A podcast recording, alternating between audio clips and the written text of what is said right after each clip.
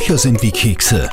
Der Live-Radio Bücherpodcast mit Dagmar Haker. Leo Lukas ist ein Tausendsasser. Er kennt ihn wahrscheinlich von seinen Kabarets oder er ist auch im Rateteam von Was gibt es Neues im Fernsehen. Aber kaum wer weiß, dass er wegen der Perry Roden Serie der mit Abstand meistgelesene heimische Autor ist und dass er gerade eben seinen ersten Krimi heraus hat. Der heißt Mörderquoten und in diesem Podcast erzählt er uns davon, aber auch über den Lockdown, Kernöl, seine weiblichen Seiten, seine Leidenschaft für Berge und was er so richtig scharf findet. Ich bin die Dagmar, los geht's.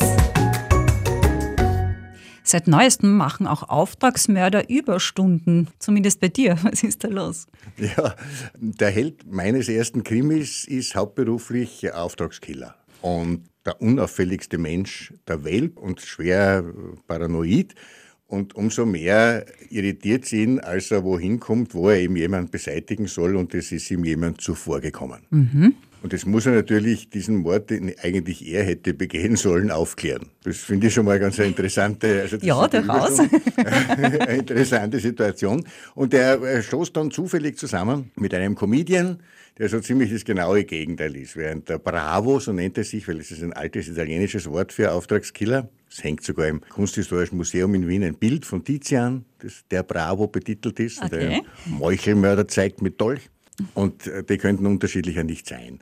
Also der, der Bravo scheut nichts mehr als die Öffentlichkeit und der andere ist halt ein, ein Selbstdarsteller und, und macht halt so Radiocomedy und, und Werbesprecher, halt so kleine Jobs. Sein größter Erfolg ist die Reklame Ich bin's, dein Geschirrspüler.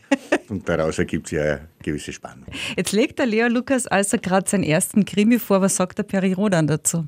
Ach, Roden befindet sich ja gerade ungefähr 5000 Jahre in der Zukunft, wenn ich richtig rechne.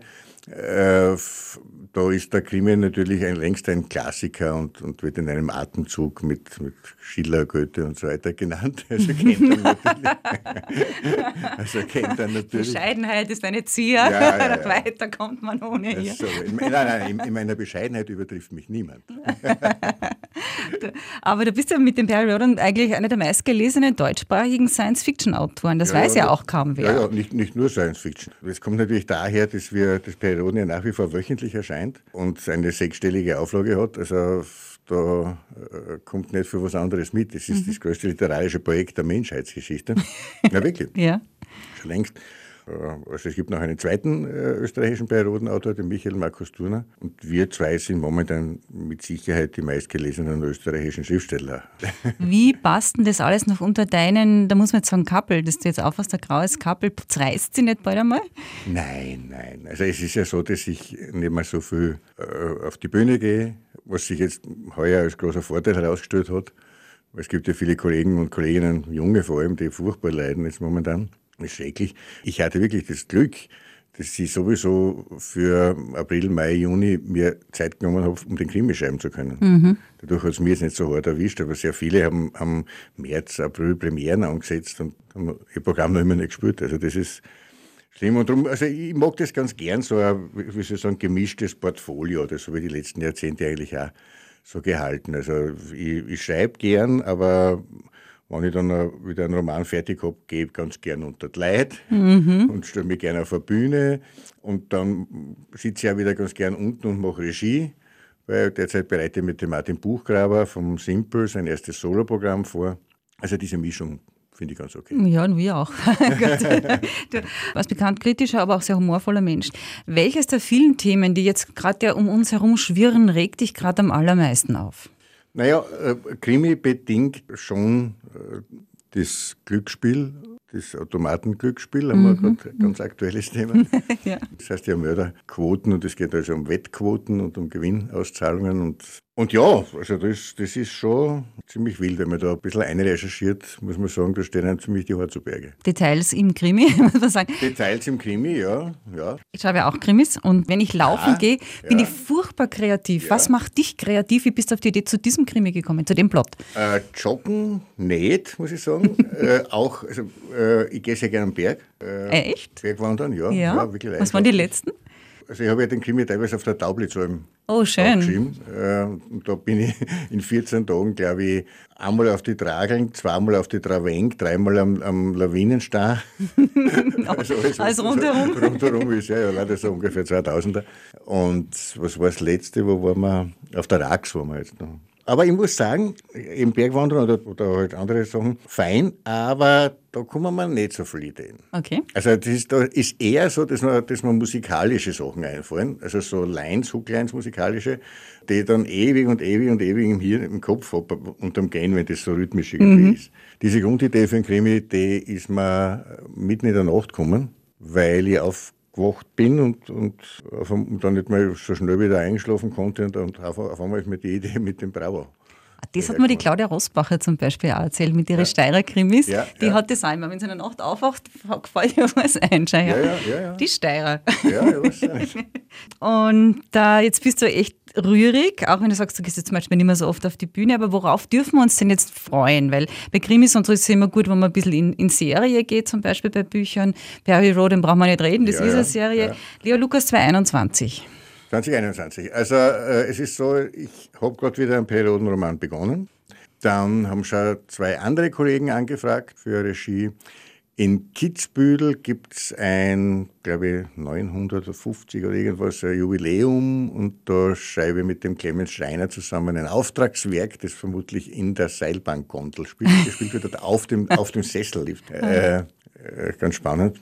Und ja, wenn der Krimi, es schaut ganz gut aus momentan, es ist ja erst ein paar Tage heraus.